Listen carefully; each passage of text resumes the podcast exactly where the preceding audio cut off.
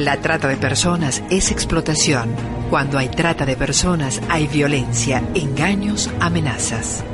Si alguien te ofrece como mercancía, te prometen un trabajo bien pago y con buenas condiciones, te llevan a otro país o ciudad y te alejan de tu familia y amigos, estás en un prostíbulo, te endeudan, te obligan a tener sexo, podés denunciarlo si esto te pasa a vos o a alguien que conoces.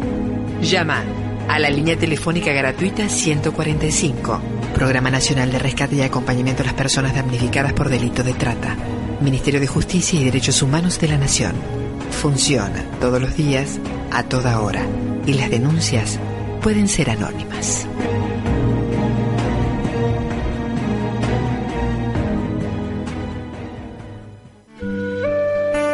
Animate. Y si hablamos de trata,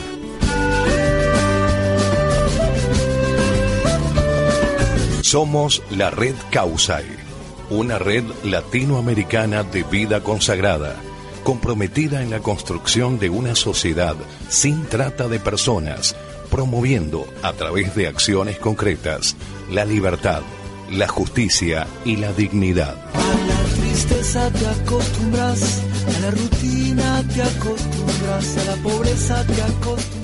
Buenas tardes a nuestra audiencia. Estamos aquí transitando ya el número 21 de nuestros programas, animándonos a seguir hablando de trata. Buenas tardes, Marce. Buenas tardes, Male. Y así es, un programa más juntos, un encuentro más para conversar y debatir sobre esta problemática y las distintas aristas que tiene, ¿no? Exactamente. Entonces, este, una tarde linda para Eso. conversar. Muy bien. Sergio, buenas tardes. ¿Qué tal? Buenas tardes. Sí, acá dispuesto nuevamente a, animándonos a hablar de trata.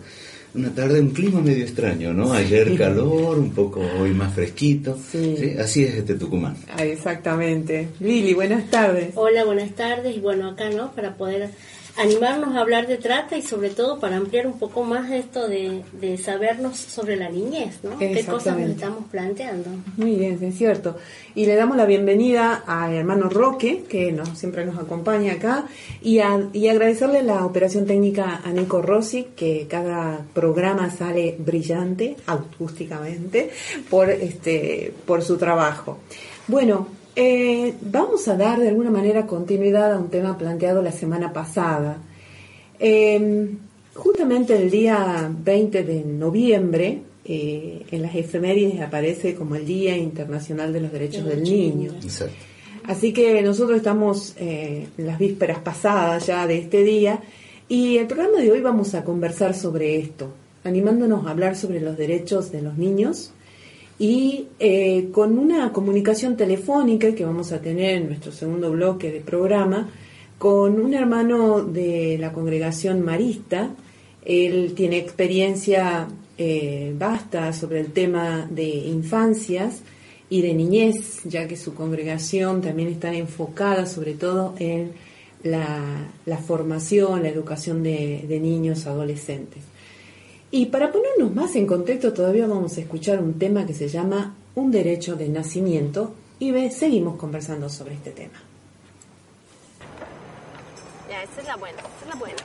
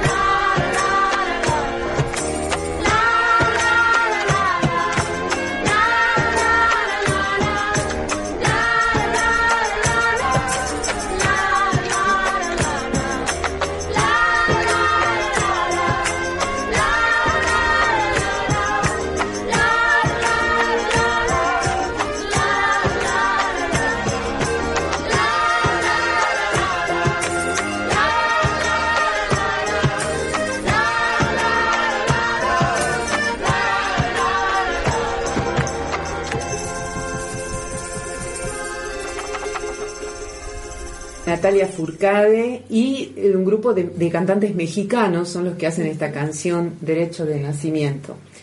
Bueno, vamos a ir comentando eh, con nuestra audiencia los derechos de los niños. Y siempre vamos a volver sobre nuestra pregunta, ¿eh? que tiene que ver con la trata, todo esto. Y justamente la trata eh, viola todos estos derechos. El primero que de los derechos del niño que sustenta la ONU y que las organizaciones tanto gubernamentales como la sociedad civil eh, defiende es principalmente el derecho a la vida, a la supervivencia y al desarrollo, al derecho a nacimiento, ¿no? Lo que decía la canción. Claro. El derecho de prioridad frente a situaciones de, de- de emergencia, de prioridad. Derecho a la identidad también, a Que tener es lo un que nombre. tocábamos la semana pasada con Ajá. el tema de la adopción.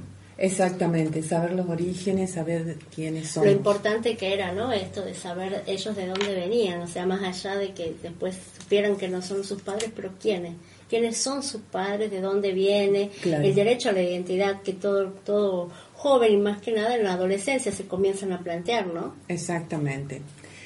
El derecho a vivir en familia, ¿no? A no tener, no vivir solos o con alguien, con hermanitos solamente, sino con adultos. Yo entiendo que también es este el derecho de vivir en familia. Y también no in- institucionalizado, ¿no? Ajá. Esto que también hablábamos la semana, La semana pasada. pasada que el último recurso que le queda al Estado recurso. Sí. es la institucionalización de los chicos que tienen, digamos, que están por algunas causas con padre judicializado o por algún tipo de circunstancias han quedado totalmente desprotegidos. Entonces lo último que queda es la es colocarlos en instituciones. ¿no? Claro.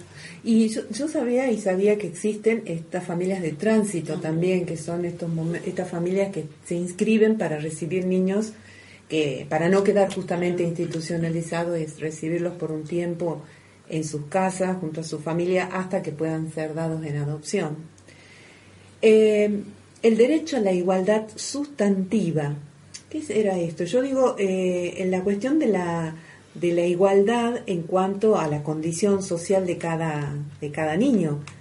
Es eh, una de las condiciones, creo que, eh, y ellos como sujetos ¿no? de, de derecho también, no, es no necesariamente por ser niños es menos, porque esto creo que históricamente en otras etapas de la, sí. de la historia eso Como era diferente, un ¿no? paradigma anterior en donde el niño era como considerado una persona, una personita que no se ha terminado de desarrollar, ¿no? Ujú. Entonces esto de eh, pensarlo eh, como sujeto de derecho, ¿no? Exacto. Una, es una persona, no es que le falta desarrollar cosas, no, es una persona y en eso apunta el paradigma nuevo que también está, eh, que se lo lleva adelante en las, en las instituciones educativas, ¿no? Pensar en los niños como niños, como chicos, este, como personas eh, con, con derechos, ¿no?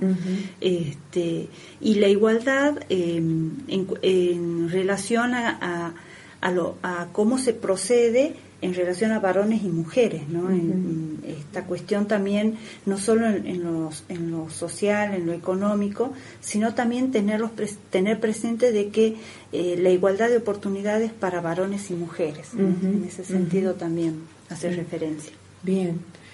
El derecho a no ser discriminado. Creo que eso también es Sí. un tema que veníamos conversando desde antes.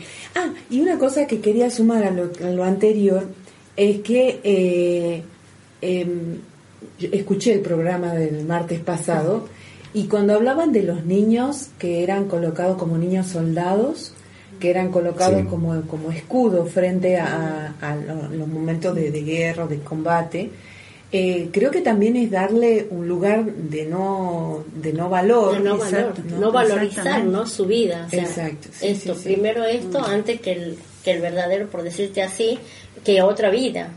¿Cómo despreciar también, no? Esto. Sí, sí. Por ahí en nuestra mentalidad, quizá occidental, no, no tenemos esa concepción que, que los niños puedan ser menos que una persona, Un soldado, un adulto, ¿no? un adulto. Sí. Claro, esto también viene, por ejemplo, a colación en la cuestión, en muchas culturas orientales, el tema de la práctica de la exposición de las niñas. Ajá. ¿sí? Eh, al ser una niña, por ejemplo, en, en determinadas regiones, en Oriente, eh, para lograr un casamiento medianamente ventajoso, la niña debe recibir una dote, el padre al no tener la dote y al ser entre comillas una comillas grande Mm. una carga no es cierto esta Sí. niña es dejada eh, se practica la exposición o sea es dejada en la calle Mm. literalmente cuando bebé por ser niña por el solo hecho de ser niña Tremendo, tremendo. Bueno, otro derecho es justamente de los niños, en defensa de los niños, es a vivir en condiciones de bienestar y en un sano, sano desarrollo integral. O sea, que se pueda dar todas las oportunidades para su crecimiento y desarrollo. En relación a esto, con los chicos del grupo Huellitas, Hace unos programas atrás, antes de las elecciones, si mal no recuerdo, donde analizábamos con ellos qué es lo que proponían los, los políticos en sus plataformas Para eh, para, en relación Ajá. a los niños. Eh, creo que deberíamos contar primero qué son los grupos de huellita. A ver, sí, por favor. La parroquia San Pedro Nolasco tiene los días sábados un programa de radio, en una radio que queda en Villalén, ¿sí? En Radio del Barrio. Entonces, dentro de esa radio del barrio, eh, es cómo surge esto. Primero surge en lo que fueran las carpas misioneras, como radios abiertas, que hacían los chicos. Posteriormente pasamos a una radio, ¿sí? luego a otra que nos mudamos también, ¿sí? y en esa radio los chicos asumen un protagonismo al tener la voz, ¿sí? y donde ellos pueden eh, ir desarrollando distintos temas que tienen que ver con sus derechos, e incluso con la trata de personas, ¿sí? Eh, con sus expectativas, con su cultura también, porque hemos tratado el Sí, tema de, eh, de las culturas juveniles, ¿no? Los, que hacen, los que ven anime, los otaku, K-pop, etcétera. Y este, y una de las cosas que hemos tratado es eh, qué los chicos le pedirían a los políticos, ¿no? porque eh, bueno ellos veían que para los niños solamente la propuesta estaba alrededor de la cuestión de educación y bueno ellos decían bueno los chicos no solamente vamos a la escuela hacemos otras cosas. En nuestro barrio está sucio las calles de donde, vivimos están sucias eh, no hay espacios a donde ir a jugar.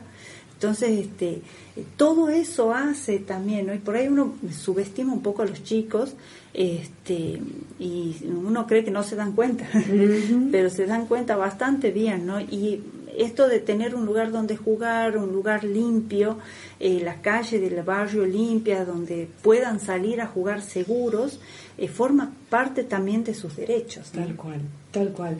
Es muy interesante el proyecto, así que yo creo que podemos ir conversando estos derechos y ustedes traen estos ejemplos de, de la experiencia con los niños. El derecho número 8 es el derecho a una vida libre de violencia y a la integridad personal. Esa- Bueno, el sábado hablábamos también de eso, perdón que Sí, sí, dale, pero este hablábamos eh, a partir de un de un audio donde eh, se dicen palabras cosas feas a los niños y después ese mismo audio pide decir cosas bonitas, ¿no? Y este eh, bueno, ellos hablaban de cómo en la escuela se tratan, que a veces se tratan mal, Mm. este, a veces bien y otras veces mal, decían, ¿no? Este, y invitábamos a los presentes que estábamos en ese momento a decir cosas bonitas para los chicos, ¿no? Mm. Y cómo por ahí a veces es más Costaba. fácil, costaba, Mm. exactamente, es más fácil, sale más fácil la palabra fea, ¿no? Esto de herir al otro, de subestimarlo, de mandarlo o, eh, a mandarlo, de ponerlo a hacer actividades de adultos como cuidar hermanos, por ejemplo, ¿no? Que uno puede decir, bueno, pero cuando yo era chica lo hacíamos, antes lo hacíamos, pero no son responsabilidades de niños, ¿no? Un niño no puede estar a cargo de otro niño. Si le pasa algo, ese niño queda marcado para toda su vida, ¿no? Entonces, este, eh, eh, las palabras bonitas, las palabras de aliento, de cariño, de contención, por ahí cuestan un poco, pero porque no estamos acostumbrados, creo. Sí, hay un ejercicio, ¿no? Hacerlo. El derecho número 9 dice derecho a la protección de la salud y a la seguridad social. Creo que hay algún un, un target, un, un nivel de, de- de- de derechos que son como más políticamente más conocidos, ¿no? Educación, salud, vivienda. Pero están estos que nosotros hablábamos del tema del buen trato, de, de la no violencia. El otro que también dice el derecho número 10 es el derecho a la inclusión de niñas, niños y adolescentes con discapacidad. Es, Sí, bueno, es todo, todo un tema y, Sí. este, y en este momento bastante álgido porque Mm. bueno, hay este, intenciones de ciertos sectores de el tema de la salud mental, ¿no es cierto? Que está tratando de ser derogada, una ley que es muy importante porque eso quitaría este, acompañantes terapéuticos, maestras integradoras, que están en este momento a cargo de las obras sociales Claro. y que lamentablemente de ser retocada esta ley, eh, bueno, todo eso se perdería. Eh, los equipos interdisciplinarios dejarían de tener funcionamiento, o sea, por, por una falta de la obra social no se haría, no tendría la obligación de hacerse cargo. Claro. ¿sí? Y en la Lo educación cual- de los chicos, toda ese, todo ese equipo inter- interdisciplinario es sumamente necesario, porque los docentes eh, al- al- no están preparados para todo esto, porque aparte no les compete, es Claro. decir, no pueden hacer tareas de eh, enseñar a 30 chicos en un aula y a la vez ser acompañante, el, El maestro integrador, eh, de otro niño eh, que tiene derecho a estar en el aula, pero derecho eh, no puesto en el aula, sino Sí, acompañado. porque eso también aula. se da, digamos, en muchas instituciones. El chico es eh, formalmente integrado, pero la integración no es real. No es O sea, si el chico tiene algún tipo de retraso madurativo, problemas de aprendizaje, etcétera, y no tiene el acompañamiento adecuado, ¿sí? Eh, la integración es, este, Ficticia. es, es formal, porque está, Claro. está, digamos, y muchas veces el docente se ve obligado por las circunstancias a aprobarlo. Exactamente. ¿sí? Este, porque sin desaprobarlo significa, este, bueno, por un lado, este, no te da como para desaprobar a un chico que vos sabes que tiene problemas, ¿no? Y que aparte como docente no tenés la formación para, para ayudarlo a ese chico en particular. Uno estudia historia, historia biología, este, Matemática, eh, matemática, alfabetización, etcétera, etcétera, pero no estudia específicamente lo que ese niño necesita. Claro. ¿sí? Que es el punto, lo que él necesita. Y de última es necesita, exacto, no y de última es una gran cosa. estafa porque el chico podría tener un mayor nivel de desarrollo, tener mejores conocimientos y está allí y recibe un 6 a prueba Y a eso, va se le- pasando. y ¿no? eso es la cuestión de la inclusión, darle a cada uno lo que claro, necesite. lo que necesita. Es una cuestión de equidad. Exacto. ¿sí? Dar a Sí, cada uno lo que necesita. Y realmente en este sentido las maestras integradoras, los equipos interdisciplinarios hacen una tarea importante, incluso guiando al docente que no, no sabe, o sea, Para bueno, que el, este el chico si también tiene- pueda adaptar la se me ocurre. currícula. Exacto, Claro, adaptar la currícula y a veces la forma, si, uno, si el chico tiene algún problema, por ejemplo, en la escritura, ¿no es cierto? Bueno, uno tiene que tomar lección oral, por ejemplo, que no es el gran despliegue de recursos, es simplemente saber que a este chico le tiene que tomar oral, porque tiene problemas para expresarse por escrito, por alguna dificultad. Y, Y bueno, lamentablemente no se piensa en el daño que se le hace al niño, ¿no? No, Este, la consecuencia. he hecho No. un curso el año pasado, el anterior pasado, de ayudante terapéutico, soy ayudante terapéutico, y este, la verdad que no, no se piensa en el daño que se le hace cuando uno dice se lo integra, y realmente no se lo integra, simplemente se lo pone en la clase porque te obligan como profesor, como maestro, y porque el Estado dice que tiene que estar, Claro. pero no se lo integra realmente acompañando a ese niño, dándole lo que necesita y en el momento que necesita. Incluso también el, eh, este este equipo trabaja con la familia, porque muchas la veces la familia eh, se niega a ver lo Sí, que el sí. niño tiene. Claro, Sí. Entonces, que es muy difícil también. Eso es lo primero, por lo general. Cuesta Sí. a que ellos Sí, sí. este, realmente Acepten lo que acepten pasa. lo que está Entonces, teniendo el este, niño, ¿sí? eh, también Sí, es sí, una, sí. Un, un trabajar con las familias para que eh, eh, puedan todo. Aceptar Los claro, hermanitos, que los hermanos Claro. acepten esto que implica también ser parte de su familia, Claro. que para ellos es diferente, ¿no? Entonces, que la mamá, ¿cómo me ha tocado esto? ¿Cómo me ha, qué me ha pasado? De, de Sí, estos tres, sí, y este, ¿qué ha pasado? O el más chico, o el más grande, o el del medio. Sí, es todo un tema. Por lo general hacemos los acompañamientos terapéuticos en la casa y en la escuela si es que es necesario. Claro, claro. Bueno, uno de los derechos muy unidos a esto es el tema de la educación y que ya lo nombrábamos, ¿no? El derecho al descanso y el esparcimiento, que también es el tema del juego, ¿no? Que decíamos también. fundamental para los chicos. El Porque juego se aprende jugando también. Exactamente. Y lo que hablábamos, que por ahí le ponemos cosas de grandes, cosas de adultos, y no, ten- no tienen el tiempo real de jugar a su edad. El que otro- tienen su ayer edad. estaba estaba leyendo un, un informe sobre eh, la cuestión de, la, de las pantallas para los niños y había una línea de tiempo en, en, en qué edades el chico puede estar frente a una, a una pantalla. Y eh, se- ahí decía que de 0 a 3 años solamente juego, ni una pantalla. De 3 a 6 años, televisión eh, con eh, el, el supervisión del adulto.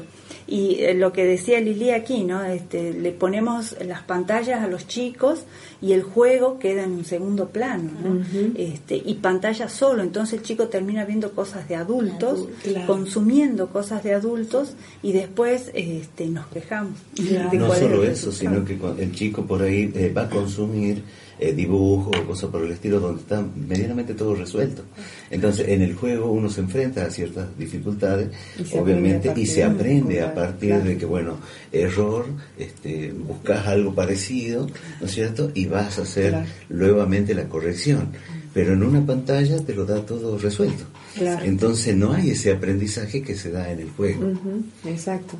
Bueno, el derecho a la libertad de convicciones éticas, pensamiento, conciencia, religión y cultura. Ustedes un poquito lo comentaban, ¿no? De los temas que tocaban en el programa Exacto. de radio. Exactamente. ¿Mm? Derecho a la libertad de expresión y el acceso a la información.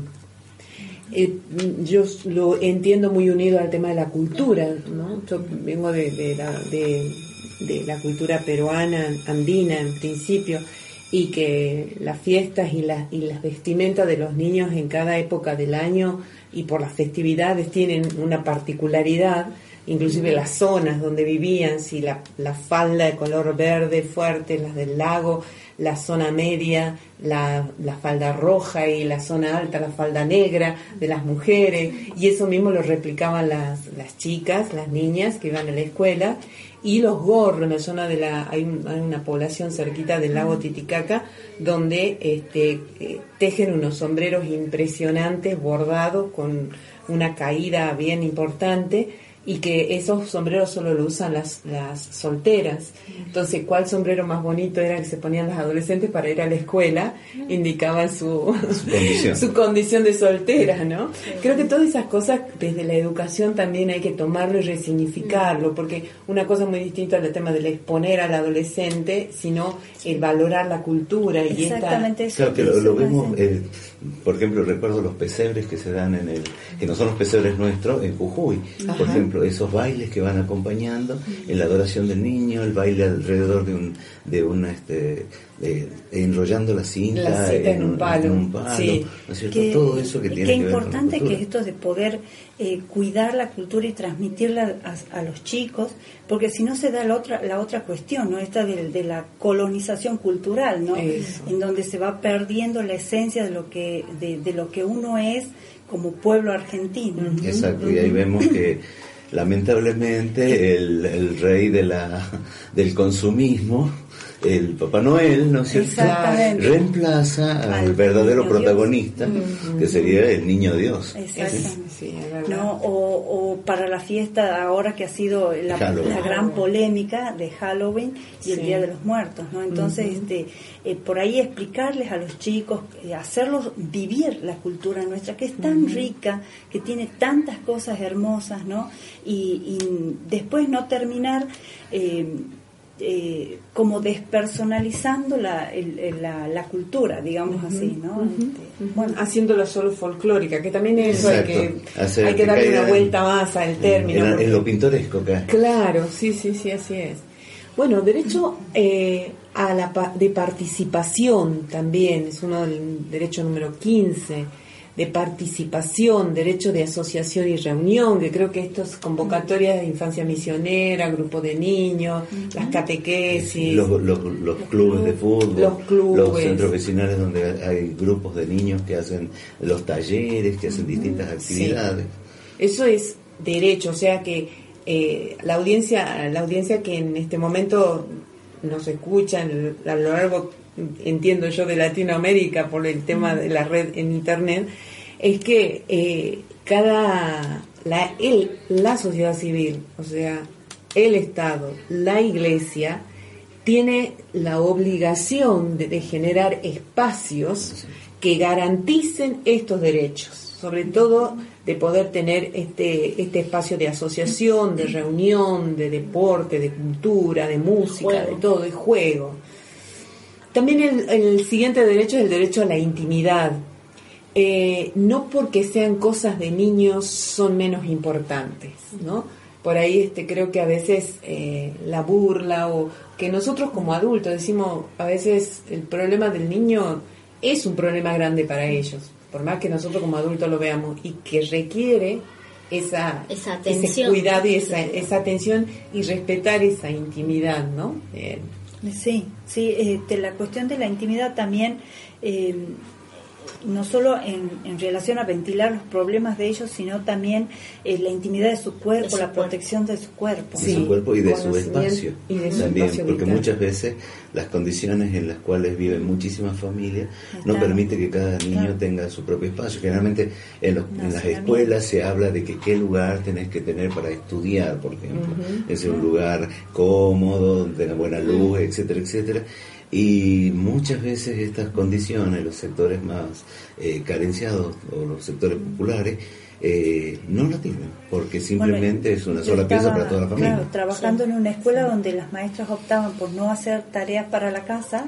porque los chicos no tenían espacio donde hacerlo, simplemente por eso. Entonces este, se aprovechaba más el tiempo en la escuela este, eh, y la última hora, los últimos 40 minutos era la tarea de la casa. Claro, porque en la casa, claro, porque en la casa no había no había lugar eh, real. Entonces, 50, pues, bueno, 50, una forma de decir, 10 personas en una casa de un ambiente, Claro. entonces es complejo. Sí. Y por último, los derechos a la seguridad jurídica y al debido proceso, y en esto entiendo yo que serían en relación a, a la identidad de, los niños y al, proceso de, adopción, como por ejemplo, ¿no? El derecho de niñas y niñas y adolescentes migrantes también. Y finalmente el derecho de acceso a las tecnologías de la información y comunicación, así como a los servicios de radiodifusión y telecomunicaciones, incluido el banda ancha de Internet. A veces nos parece un poquito como descabellado pensar, bueno, no todo el mundo tiene Internet, pero creo que una de las políticas que he escuchado bastante en estos últimos tiempos ha sido el acceso de Internet en varios lugares públicos. Y creo que también eso es como la espada de doble filo, ¿no? La, la banda ancha del Internet en las casas y el, el acceso de niños, que eso también yo creo que es muy prudente de tener una- un filtro para niños en los accesos al Internet. Sí, por, por ahí uno en internet, o sea, cuando no estás ducho en la búsqueda, Exacto. este, terminas en cualquier lugar. Exactamente. Pones algo, este, puede terminar en cualquier lugar. Aquí Sergio se ríe, algo se debe haber acordado. Sí. Sí. De las búsquedas. Sí, de las búsquedas en búsquedas. internet. Claro. Exacto, Entonces sí, sí. eh, es importante esto del, del, del filtro ¿no? y, Sí, y sí. enseñarles a los chicos también a, a manejar eh, la herramienta. Exactamente. Bueno, muy bien, entonces, hecho este recorrido de los 20 derechos de los niños, vamos a ir al encuentro de Diego Torre, que nos canta una canción que se llama Aquí estoy yo, y después de, este, de esta canción y eh, vamos a entrar al segundo bloque y vamos a tener al hermano Jorge Balder de los hermanos Marista. Vamos al encuentro de la música.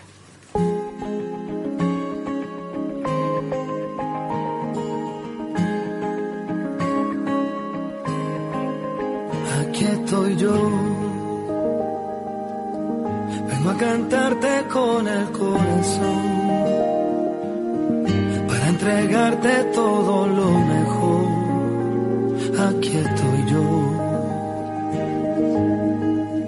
Ahí estaré. Para cuidarte y no dejarte caer. Si tú te pierdes, yo también lo haré. Ahí estaré, Tanto te imaginé, tanto que te soñé. Hoy comienza tu vida, contigo estaré.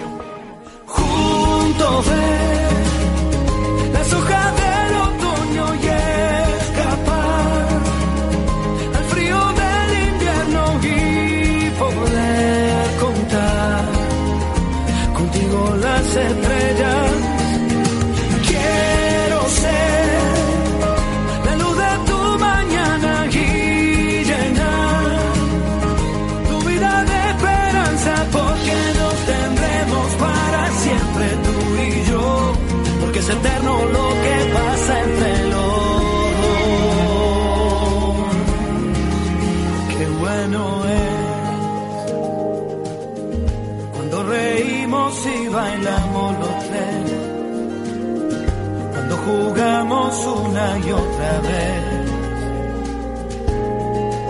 Qué bueno es verte crecer, tanto te imaginé, tanto que te soñé. Hoy comienza tu vida, contigo estaré.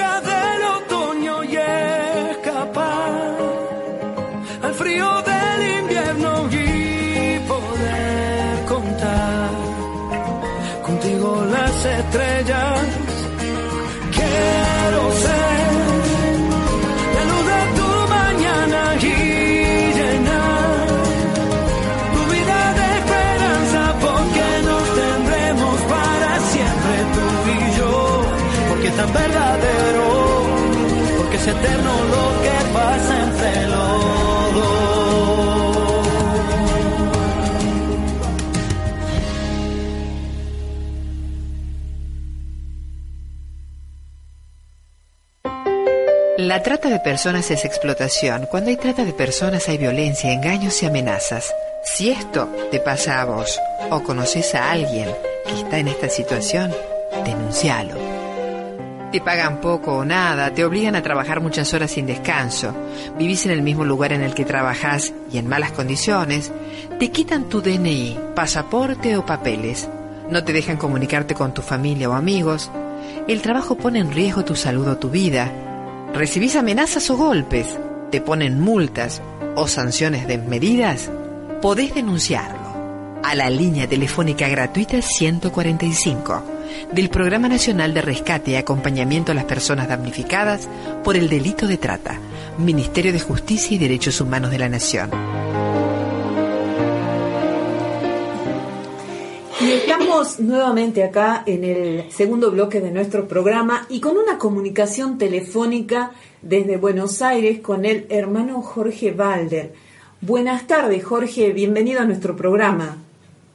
Hola Alejandra, muchas gracias eh, por llamar, por dejarme comunicarme con ustedes y también saludar a todos los que están escuchando la radio vía internet y a los que están ahí en la mesa con vos. Eso, sí, muy bien. Bueno, Jorge, eh, yo quisiera que te presentes. Lo único que pude decir es que tú eres un hermano marista eh, y que este, tu experiencia es justamente desde el carisma fundacional de Marcelino Champañá en la educación de, de la niñez. Eh, cué- cuéntanos un poquito más sobre eh, tu experiencia como hermano y, desde tu congregación. Bueno, los hermanos maristas justo este año estamos celebrando 200 años de fundación. Eh, somos una congregación de origen francés y particularmente dedicado a lo que es la educación de niños, niñas, adolescentes y también de jóvenes. En algunos países tenemos universidades, acá en Argentina no, tenemos terciarios solamente.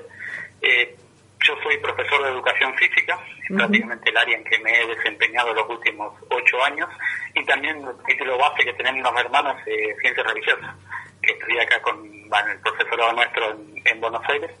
Y este año me sumé a trabajar, vaya desde el año pasado particularmente, en lo que son derechos de los niños y este año en lo que es contra la trata de personas también en, en la red Southside.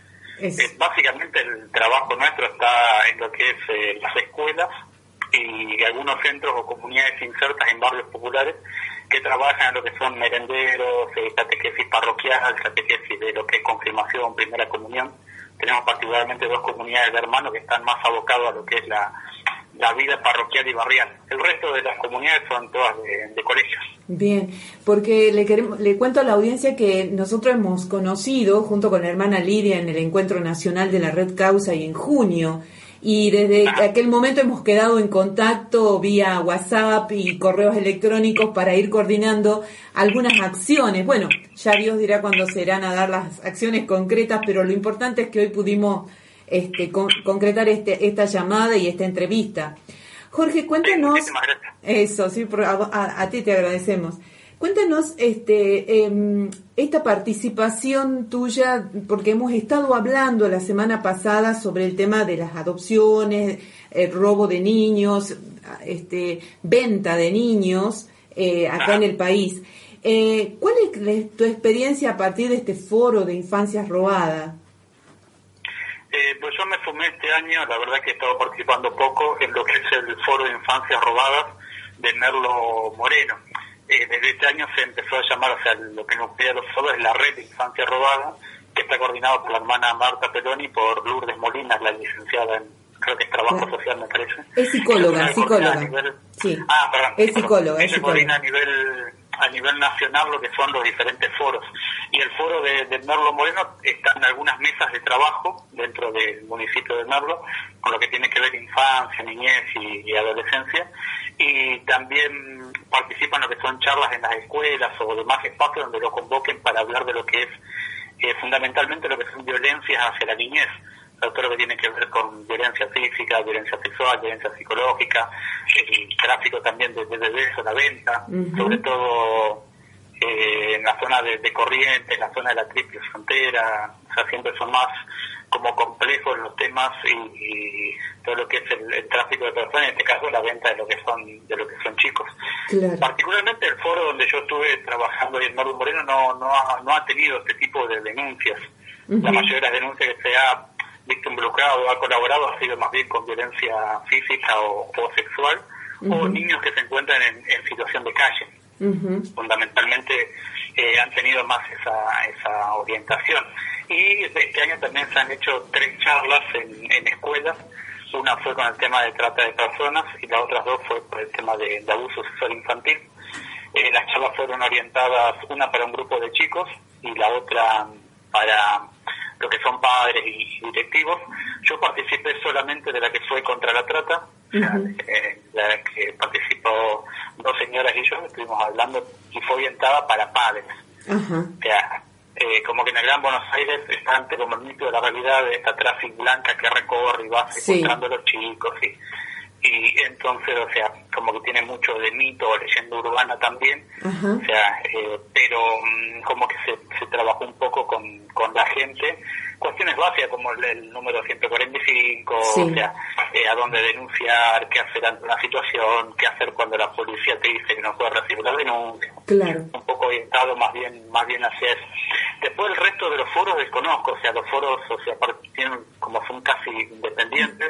Claro. Sé que, por ejemplo, el fondo de, el foro de Rawson eh, estuvo muy metido con el tema ICI de lo que fue un prostíbulo en particular, eh, con lo que trata y han metido un par de jueces y han tenido como que ha estado bastante pesado el trabajo. Eh, sé que ha estado Marta Perón y me han comentado como por Sí. el sur intentando volver a, Sí. a rearmar los foros, o sea, varios estaban, eh, otros no se mudó la persona de no que los foros desa- se han Sí. desaparecido.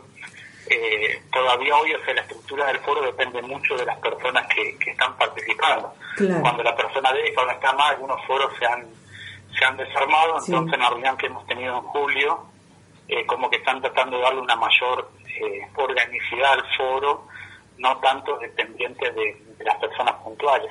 Claro. El foro de Merlo, por ejemplo, Carlos Moro Moreno ha abierto una cuarta en el banco, está iniciando algunos trámites para crear una personería jurídica, lo que le permitiría hacer denuncias. O sea, que Claro. o sea, si no la denuncia cuando algunas situaciones va a título personal.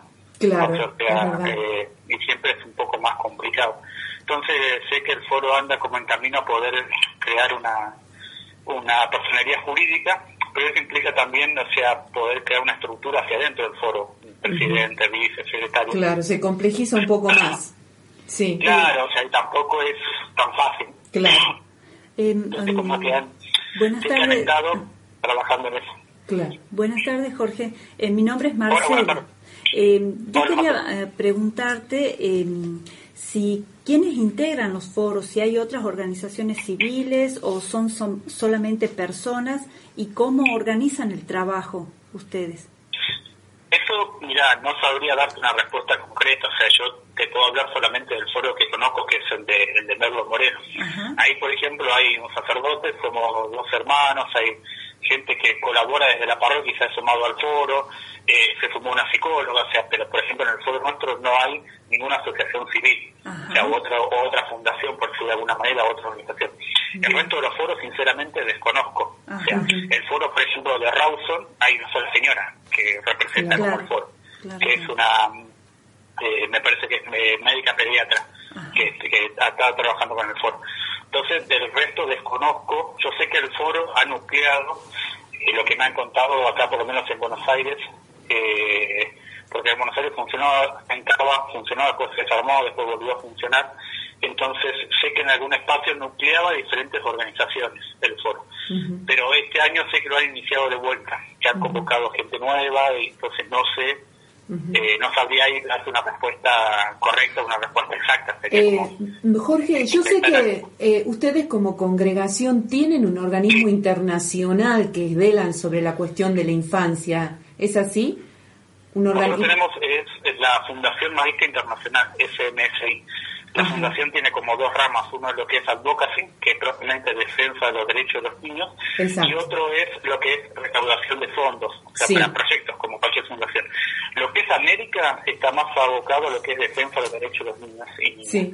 Pero, por ejemplo, lo que es África, la fundación tiene como una mirada más desde la recaudación de fondos para proyectos en África. Claro. Entonces, o sea, este año la fundación está cumpliendo 10 años y están también reestructurándola internamente, dándole un poco más una, una estructura más, más seria, con gente más formada, sobre todo en lo que es recaudación de fondos.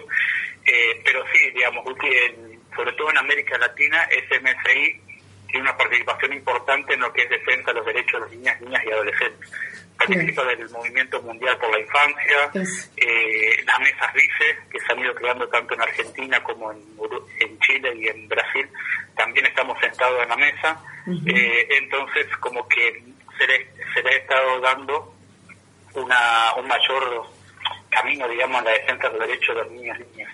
Pero también es real que hasta ahora ha dependido mucho de las personas que han estado. O sea, Claro. Parte de esta transformación es como poder eh, que, digamos, el, el proyecto de defender los derechos de los niños siga más allá de la persona que esté eh, de turno, digamos. Entonces, como que es el- yo creo que es el desafío que tiene ahora la Fundación Marista de poder como como, Claro. crecer en eso. Sobre todo que, bueno, desde hace dos años tiene directora nueva, se, se ha armado otra vez el, el board, entonces eh, también la congregación tiene que dar un, o sea, si bien los documentos, eh, los últimos documentos, los últimos 10 años, digamos, se ha abogado mucho por porque los hermanos seamos defensores de derechos de niñas, niñas y adolescentes, Sí. pero todavía nos queda mucho camino, o sea, no es política de, de gobierno todavía. Bien. Están los documentos, pero todavía nos falta como dar el paso hacia algo más como, eh, Claro. como jugado, como arriesgado, digamos, en ese, en ese ámbito.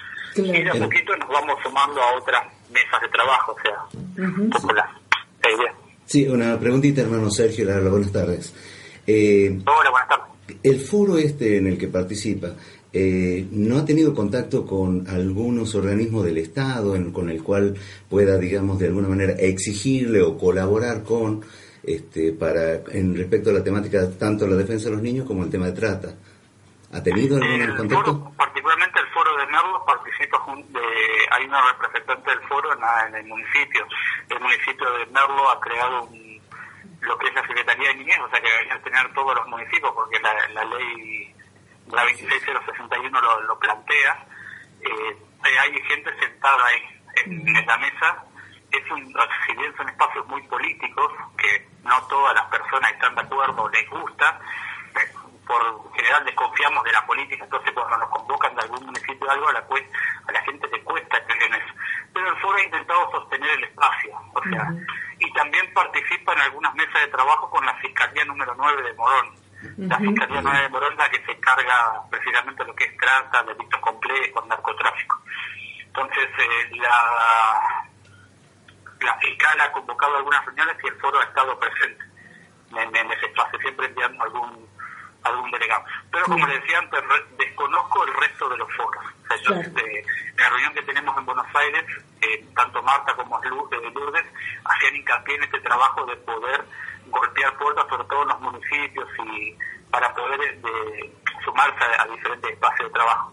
El problema es que tenés municipios que sí te crean espacios para poder trabajar y otros que directamente no, No les no, les interesa. digamos. Claro. Entonces eh, uno termina golpeando puertas o haciendo denuncias o cha- juntándose con gente, pero desde lo oficial, oficial no hay nada. O sea, en Merlo está como esta mesa de niñez y adolescencia eh, que se armó este año, con nombraron todo- todos cargos nuevos, digamos, y como que están empezando a construir un espacio. Sé que se juntan una vez al mes y o sea, y que ahí sí han convocado a diferentes organizaciones eh, sociales de Merlo eh, para sentarse a la mesa.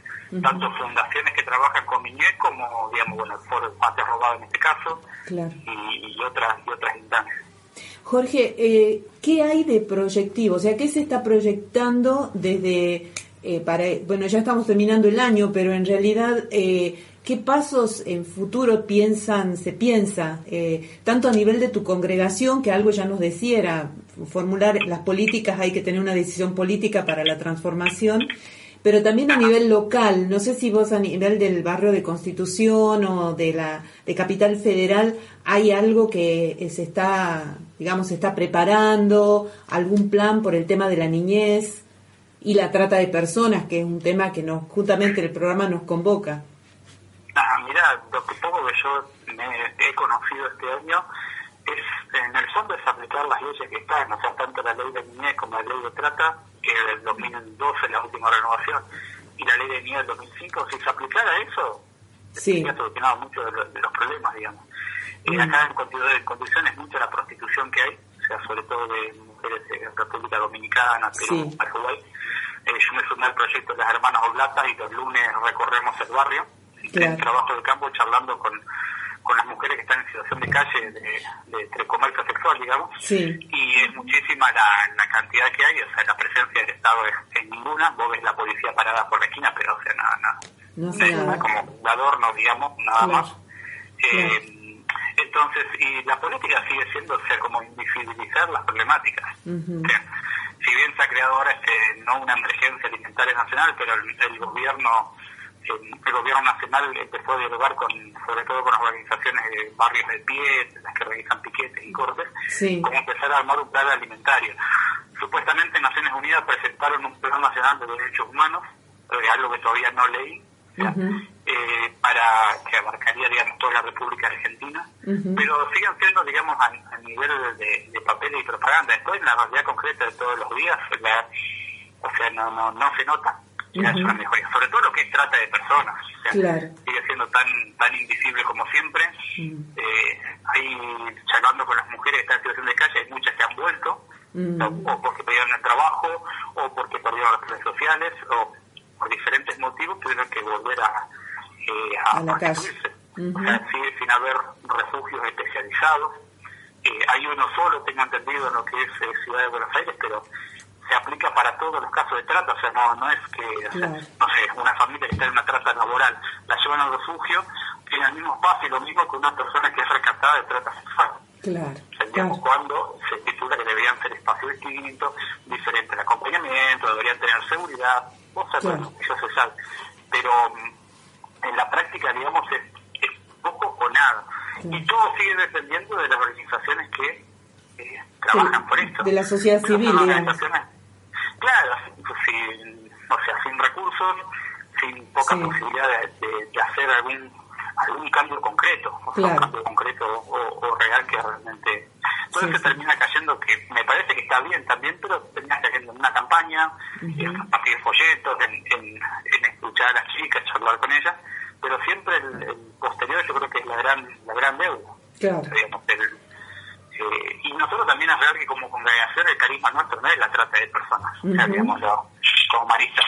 Lo que sí nos estamos empezando a sumar ahora es con los niños migrantes, Ujú, pensamiento que te sí. decía de, de FMSI, Sí, que a nivel a nivel de sobre todo de lo que son los migrantes que están llegando desde el Mediterráneo a Italia Europa se está como empezando a trabajar como campo más más real que es toda la migración de, de niños que viajan Ujú. solos sobre todo Sí. y yo creo que ahí sí la trata es un, como es fundamental poder prevenir esos espacios tal cual. eh, pero es también es un proyecto nuevo que se inició poco el año pasado. Se está trabajando junto con, con los hermanos de la Salle. Hay Sí. una comunidad que estamos compartiendo en Italia que Ujú. trabaja con migrantes exclusivamente en la zona de, de lo que es el Mediterráneo, bien al sur de Italia, por, por Sicilia, me parece que es por ahí. Sí, claro. Y tanto ellos como nosotros que tenemos el carisma de, de la educación, fundamentalmente trabajando con niños y adolescentes, que niñas que, que viajan solos, que no tienen un adulto que los acompañe. Eh, y entonces es un proyecto relativamente nuevo, pero como que creo que uno de los futuros o un espacio de misión para los siguientes años va a ser trabajar con, con espacios de, de Claro, migrantes. claro. Sí, es el desafío, es el desafío. Gracias, eh, Jorge. Te agradecemos mucho No, la comunicación y tus palabras porque realmente fue, fuiste muy preciso y, y claro en el desarrollo de tus trabajos. Y también, bueno, nosotros seguimos eh, también desde acá, desde Tucumán, desde el interior del país, este, tratando de sumar esfuerzos para poder eh, seguir instalando en las conversaciones cotidianas el tema de la trata porque una de las víctimas eh, privilegiadas en este caso y lamentables son los niños y los adolescentes. Así que bueno, eh, te agradecemos mucho y, y deseamos que, que todos estos que estos proyectos que nos contaste puedan salir adelante. ¿eh? Muchísimas gracias. Muchas gracias. Gracias. Muchísimas gracias a ustedes por el llamado y por dejarme compartirles un poco las inquietudes y lo que uno va reflexionando. Muchas gracias por, por el tiempo. Bueno, y estás Saludos a todos los que totalmente, están escuchando. Gracias, y estás totalmente invitado a visitarnos en Tucumán. bueno, intentaremos intentaremos. A Muy ver, bien. Este año creo que la red Causay tiene, o el año que viene parece la red El año que viene tenemos reunión en mayo, creo, en agosto, ya no me estoy acordando, pero sí, dale, va a ser No bueno que venga. Intentaremos, intentaremos estar por, por el norte. Perfecto, muchísimas gracias, ¿eh? No, muchas a gracias. muchas Hasta luego. Bueno, chao, hasta luego. Adiós, Hasta luego. adiós.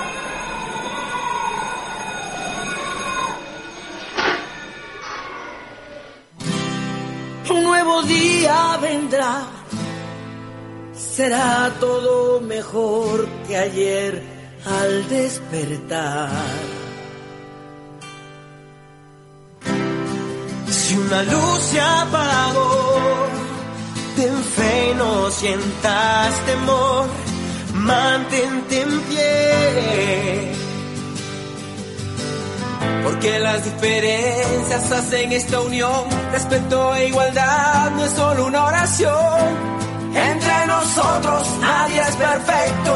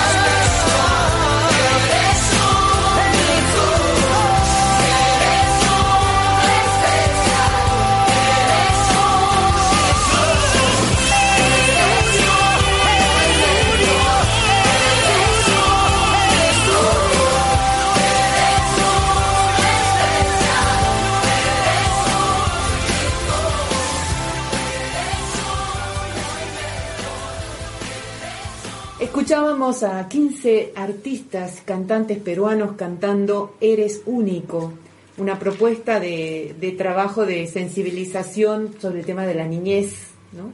Así que llegamos al final. Hemos disfrutado muchísimo de la entrevista al hermano, al hermano Jorge Balder. Eh, realmente nos ha dado muchas pistas para, para Sí, continuar. eh, muchas pistas y también eh, mientras los escuchaba, lo escuchaba pensaba que nosotros vamos haciendo el mismo camino, Sí. ¿no? Esto de los Sí. talleres en las escuelas, de la, la cuestión esta de la radio, entonces este vamos por los mismos caminos, ¿no? Y eso está bueno. Eso, Sí, sí. eso está bueno. Nos vamos encontrando y sintonizándonos en estos diales. Sí, y lo, lo malo es la reflexión que le hacía, si las leyes se aplicaran como corresponde, como- muchísimos problemas. Como simple, nuestra- ¿no? Exacto, parece simple, digamos, pero a la vez falta la decisión política. ¿sí? De, de aplicarla y de hacer cumplir las leyes, no, no Tal otra cual. cosa, no estamos pidiendo que hagan maravillas, exacto, sino aquello que fue eh, aprobado por el Congreso de la Nación, que está reglamentado, que bueno, este, bueno, la justicia o quien tenga que hacerse cargo el Estado, en este caso, lo haga, pero bueno, lamentablemente y, y la sociedad civil tiene que salir a poner parches, ¿no? Eso es lo, lo lamentable. Más allá de que esté bien que la sociedad civil salga de alguna manera a cubrir esos espacios, este, lo lamentable es que lo tenga que hacer a pesar de que las leyes están, existen, pero no se cumplen. Seguimos como en la época de la colonia, cuando venían las leyes a proteger a los aborígenes, se leían y decía se acata, pero no se cumple. Sí, Y los indios seguían sufriendo. Claro, claro. Así es. Bueno, llegamos al final de nuestro programa, llegamos a, a conversar un poco más sobre la niñez y la trata de personas. Y bueno, yo me despido, soy la hermana María Alejandra, eh, hasta la próxima semana. Hasta Bien. la próxima semana. Hasta la próxima semana. Hasta la próxima semana. Animate. Y si hablamos de trata,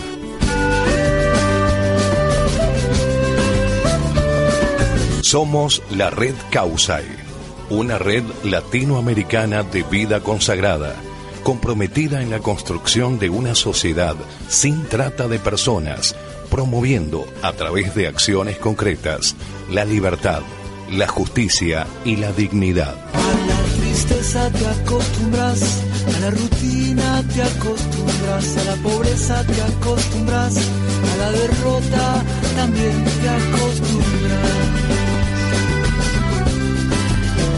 A la bobera te acostumbras, no ser nadie.